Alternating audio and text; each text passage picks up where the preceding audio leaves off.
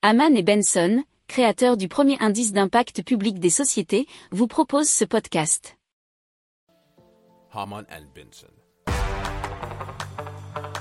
Le journal des stratèges. On parle d'Inclusive Brains qui développe une interface permettant d'analyser de manière multimodale euh, les signaux émis par le cerveau, nous dit la tribune.fr. Alors l'objectif c'est d'identifier les pensées, les émotions et ensuite de commander les objets connectés par la pensée.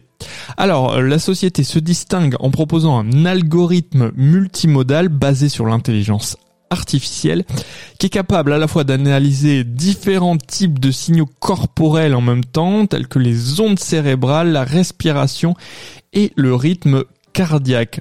Alors cette technologie pourrait être utilisée dans la prévention des accidents en détectant notamment la surchauffe du cerveau.